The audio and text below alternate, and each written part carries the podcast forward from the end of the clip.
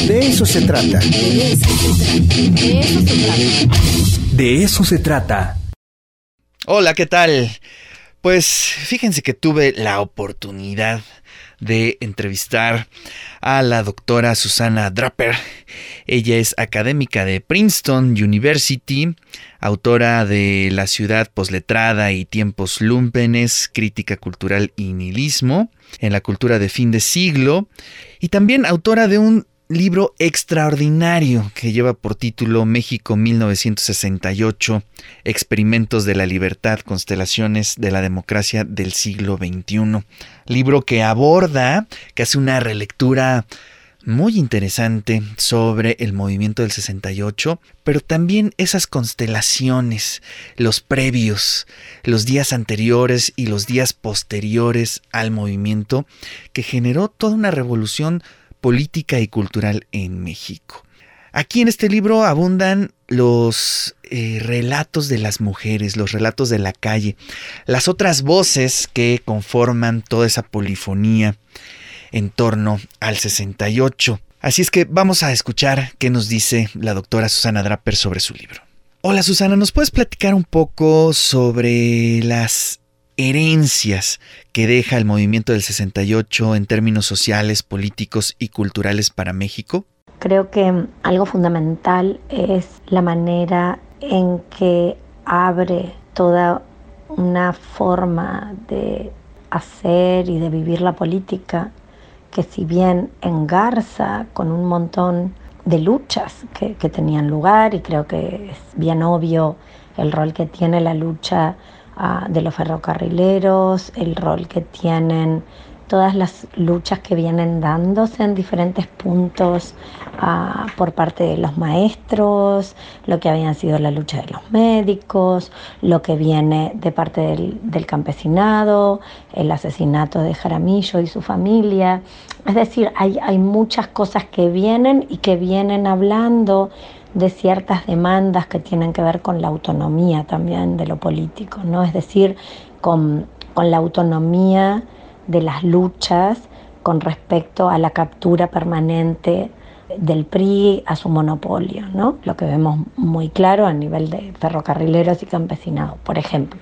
A la vez, lo que indagando y conversando con personas, con, con tratar de escuchar el tono en el que recuerdan el 68, eh, se notaba también cierta como liberación a niveles que, que todavía no se veían como quizá políticos, ¿no? Como tiene que ver, por ejemplo, tanto modos de hacer, de tomar las calles, de encontrarse en las calles, así como modos de vivir el cuerpo, por ejemplo, y modos de participación totalmente irreverente por parte de mujeres eh, que, usualmente quedaban fuera o, o también quizá de mujeres que quedaban fuera y que luego van a articularse en movimiento como es por ejemplo el movimiento de las amas de casa. Susana, ¿cuál fue la transformación de las mujeres que participaron en el movimiento del 68?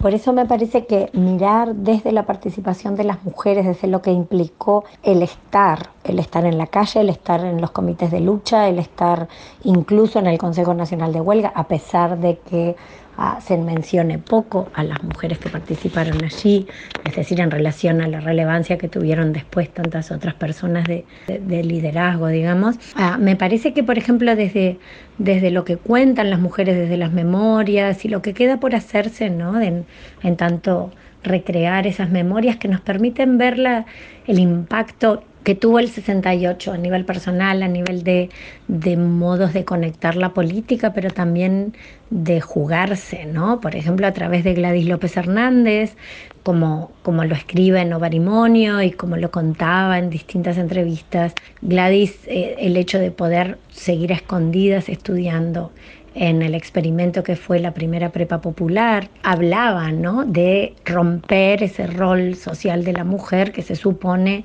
que en muchos casos y sobre todo dentro, digamos, de las clases populares, no, el estudiar no era parte de ese futuro pensado, ¿no? Y por otro lado, también, por ejemplo, en, en, lo que recuerda Guadalupe Ferrer, de unirse a la cooperativa de cine marginal, cuando ella no se pensaba como voy a ser una cineasta ni, ni menos, pero el, el participar, este participar sin cumplir los requisitos sociales que demandaba la participación, digamos, de modo tradicional, romper eso y que el hecho de unirse a, y, y, crear una cooperativa de cine implicaba también crear una comuna para vivir y repartir los cuidados de forma diferente. Es decir, me parece que ahondar en estas historias menos vistas del 68 o que menos lugar han tenido en, en, las memorias más monumentales, nos permite ver bien los efectos que tuvo, porque mucho de lo que estoy diciendo son intervenciones que si bien empiezan en el 68, se continúan, ¿no? Como por ejemplo la, la, la comuna que, que va al compás de la cooperativa de cine marginal, que es los 70. Entonces como que nos, desde estas singularidades creo que podemos ver más y más y más los efectos del movimiento, ¿no? Y, y, lo que quiere decir cuando hablamos de la transformación en términos social, político, cultural, ¿no? Y también cuando hablamos de lo difícil que se hace separar, que es ahí lo social, que es lo político, que es lo cultural, porque me parece que un gran efecto del 68 es el de hacernos imposibles esas distinciones tajan, como algo tajante, ¿no? es justamente en el cruce, porque son cruces dentro de vidas, de colectivos, de grupos que son inseparables. ¿Tú crees que haya una apropiación del discurso del 68 para ciertas élites de la izquierda en México? Respecto a la apropiación del discurso del 68 para ciertas élites de izquierda, creo que sí, que siempre cuando hay un evento de esa magnitud va a haber un, una múltiple apropiación y desde muchos lugares, ¿no?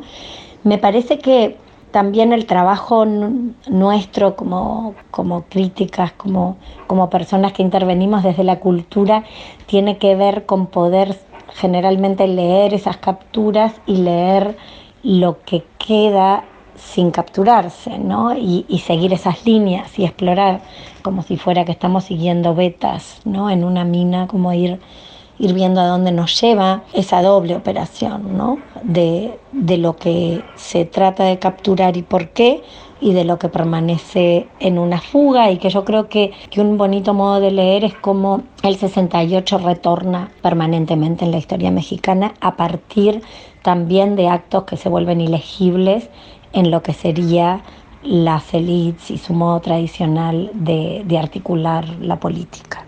¿Qué me dices de la polifonía de la memoria del 68 por parte de las mujeres? ¿Crees que nos ayuda a entender de otra forma el 68?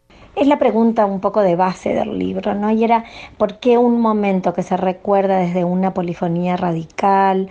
Una polifonía que podemos ver en La Noche de Tlatelolco, por ejemplo, de, Poniatowska, que, que es muy próxima al evento, ¿no? Pero que vemos toda esta cantidad de voces y la cantidad de mujeres que hablan en ese libro también.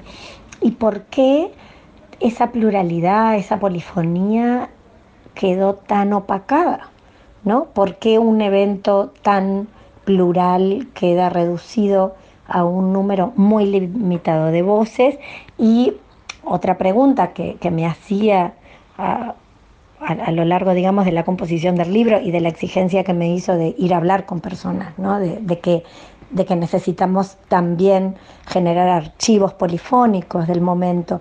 Eso, por ejemplo, lo veía cuando nos preguntamos por qué solo también había un énfasis general con el Consejo Nacional de Huelga desde un número muy finito y limitado de personas, cuando se trataba de centenares, ¿no? Es decir, de por qué, por qué solo unas voces terminan hablando y cuando decimos, bueno, no es quitar relevancia, porque eso creo que trato de dejarlo claro en el libro, así como respecto a, a la masacre de Tlatelolco y a las más masacres antes y después de, de, si bien no de la magnitud de Tlatelolco, pero a lo que voy es tratar de engarzar, de, de conectar con algo que podemos pensar que fue el 68, que era romper esa manera de pensar eh, binaria, ¿no? Esto o esto.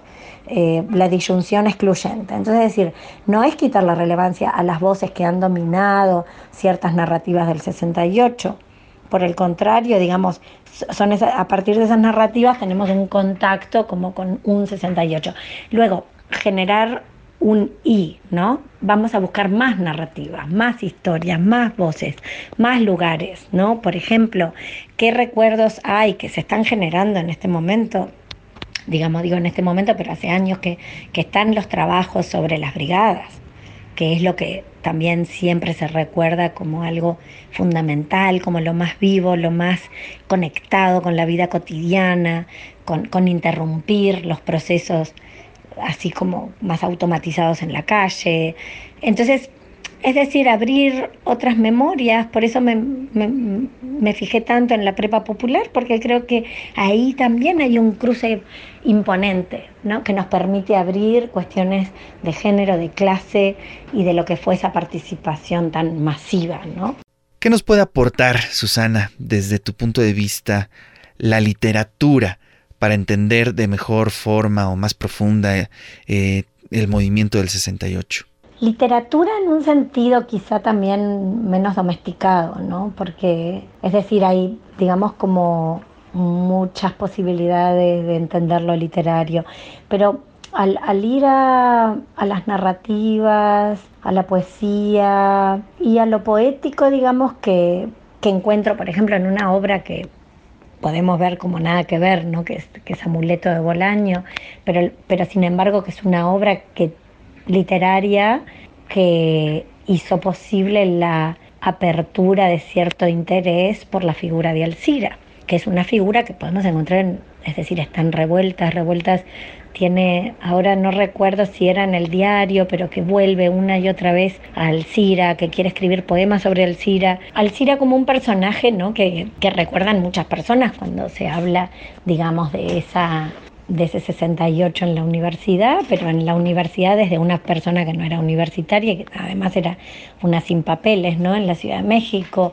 Y, y cómo eso, por ejemplo, que hace Bolaño, que es en el espacio literario, permite trazar un montón de, de preguntas, ¿no? De decir, a ver, ¿qué, qué encarna Alcira? Y, y quizá es el traer justamente una figura tan importante que quedó totalmente borrada y que es el, el aguantar desde, desde el baño de la facultad, el, el, desde ese lugar trazar una defensa de la autonomía frente a la ocupación militar, traernos el recuerdo de ese momento, que luego, por ejemplo, hablando con Martín Dosal, eh, es tan importante, ¿no? Porque cuando cuando entran, cuando, cuando se da la intervención militar, está sonando León Felipe. Tenemos ahí otro componente literario, ¿no? Eh, creo que es eso que nos permite como revivir, pero en un sentido que quizá no fue, porque es como una atención a esos puntos, a esos detalles que forman una sensibilidad, ¿no? como una estética en ese sentido básico de sensibilidad. Y es algo que, mm, que me parece que también, yendo luego a, lo que son, digamos, los testimonios y el ovarimonio de Gladys, ¿no? Eh, que nos traen como recuerdos y también momentos que son importantes de ver. Por ejemplo, en el caso de, la Tita y de Gladys, la, la, cárcel, ¿no? ¿Qué pasaba en la cárcel de mujeres? ¿Qué, qué significó esa entrada más fuerte de mujeres eh, cuyo destino quizá no era, y digo destino porque, porque necesitamos siempre recordar que para mucha gente la cárcel parece casi que parte de un destino social que, necesitamos problematizar, ¿no? Eh, porque, por ejemplo, esa entrada de muchas mujeres de clase media a la cárcel implicó un contacto con una realidad social que generó muchas reflexiones, ¿no? Y que es algo que esos textos permiten como dejar una marca, ¿no? Porque si bien con el caso de Lecumberri, por ejemplo, tenemos bastantes textos que hablan de, la cárcel, yo creo que hay algo en las memorias, por ejemplo, de la Tita y de Gladys, que no está tanto en las memorias de Lecumberri, eh, que es la relación con lo que se llama la prisión común. Y es, por ejemplo, Gladys nos recrea todo el trabajo de autogestión dentro de la cárcel, por ejemplo, cómo la prepa pop le dio a ellas le, otorgó herramientas para después sobrevivir la cárcel, tratando de generar una pequeña escuela de secretariado dentro de la cárcel, es decir, de conectar con también las vidas de tantas personas que quedaban un poco fuera, ¿no? Y que quedan siempre fuera de lo que entendemos por política.